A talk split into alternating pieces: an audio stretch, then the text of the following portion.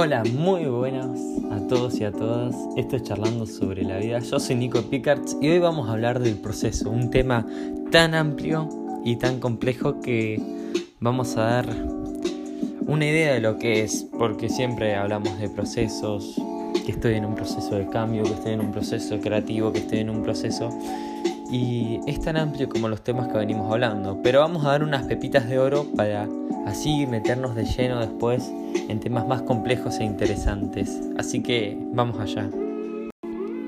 El proceso es algo común entre el cambio, la transformación y la crisis. Todo eso pasa por un proceso. El proceso está en todo también como el tiempo. A mí personalmente me gusta verlo como un camino, un sendero, una ruta o tal vez como un puente. Porque el proceso es lo que nos lleva de un lugar a otro. Por eso lo veo así. El proceso comunica dos o más lugares, dos personas, dos ciudades, dos ideas o más cosas. El proceso es esa ruta, ese camino, desde mi punto de vista. Pero vamos a ver, ¿qué es más objetivamente el proceso?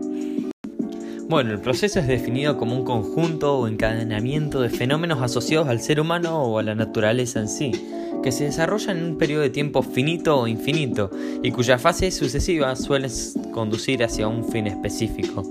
Básicamente nos está diciendo que es un conjunto de fenómenos o hechos, ya sean humanos o no, que se desarrollan en un tiempo que puede ser en un año, en dos, en diez millones o infinitamente que nos va a llevar a un fin específico, a un resultado específico. La palabra proceso es un sustantivo masculino que se refiere a un modo generar a la acción de ir hacia adelante. La palabra proceso proviene del latín processus, que significa avance, marcha, progreso, desarrollo. Estas definiciones me llevaron a pensar el proceso debe ser un buen amigo del tiempo, como estaba diciendo recién. Ambos siguen un camino hacia adelante y nunca se pueden volver para atrás. Son imposibles de detener, no se puede detener un proceso y menos el tiempo. A veces los procesos y el tiempo son incomprendidos, muy ambiguos y relativos, pero siempre tienen un fin o resultado. Bueno, vamos a hablar un poquito de algunos tipos de procesos para poder plasmar las definiciones y nuestros pensamientos en algo concreto, en un ámbito concreto de nuestra vida. Así que vamos a hablar de distintos tipos de procesos muy por encima para entenderlo un poquito más. Bueno, empecemos con el proceso judicial. Este está dentro del ámbito del derecho y se considera como un proceso al conjunto totalidad de actuaciones seguidas ante una autoridad judicial, necesarias para averiguar la consumación de un delito y determinar la participación y la culpabilidad de las personas que en él hubiesen intervenido. La finalidad de este proceso judicial es la resolución del caso, y acá vemos plasmada de manera muy evidente que es un proceso. Hay un hecho, hay un cambio y hay un fin específico el juez, la autoridad judicial busca culpables, en este caso, o responsables de un hecho que terminó lastimando, matando a alguien o algo, por ejemplo.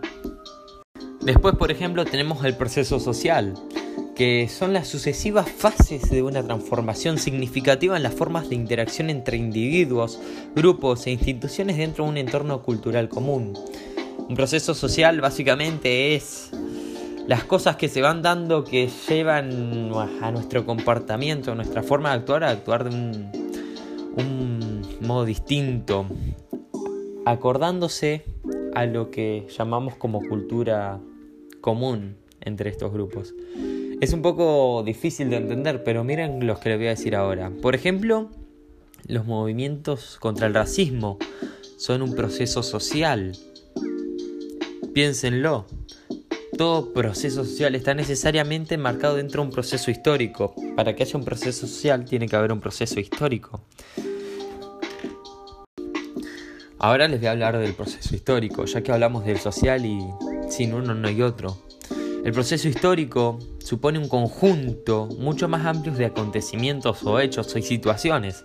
También lo denominamos más comúnmente como hechos históricos, en cuyas dinámicas e interrelación se describen los cambios y transformaciones que afectan el porvenir histórico de nuestras sociedades. Un hecho histórico es eso que cambia lo que va a pasar, las reacciones de la sociedad, de los individuos y de los grupos que, que van a, a sufrir este cambio, esta transformación, este proceso. Luego tenemos el proceso administrativo, que es el flujo de actividades que se producen entre diversos componentes de una empresa o institución. Estas operaciones que tienen las distintas instituciones se ponen en marcha para lograr un objetivo y para poder lograr así la satisfacción de sus necesidades. Generalmente las empresas usan cuatro herramientas y cuatro estrategias para poder lograr sus objetivos. Siendo la primera la planificación, que se trata de una proyección a futuro de las necesidades, objetivos y pasos a seguir para la empresa. La segunda herramienta es la organización, que es la combinación de los recursos disponibles para el trabajo con el personal que se tiene con la capacidad de lograr ese trabajo. Diciendo así, es la forma en que busca la, empresa usar más eficientemente sus recursos.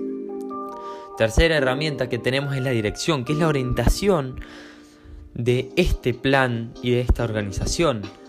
Eh, el estímulo, la motivación en sí, el poder, el poder cumplir los objetivos trazados es el equivalente a la estrategia total de la empresa, cómo lograrlo.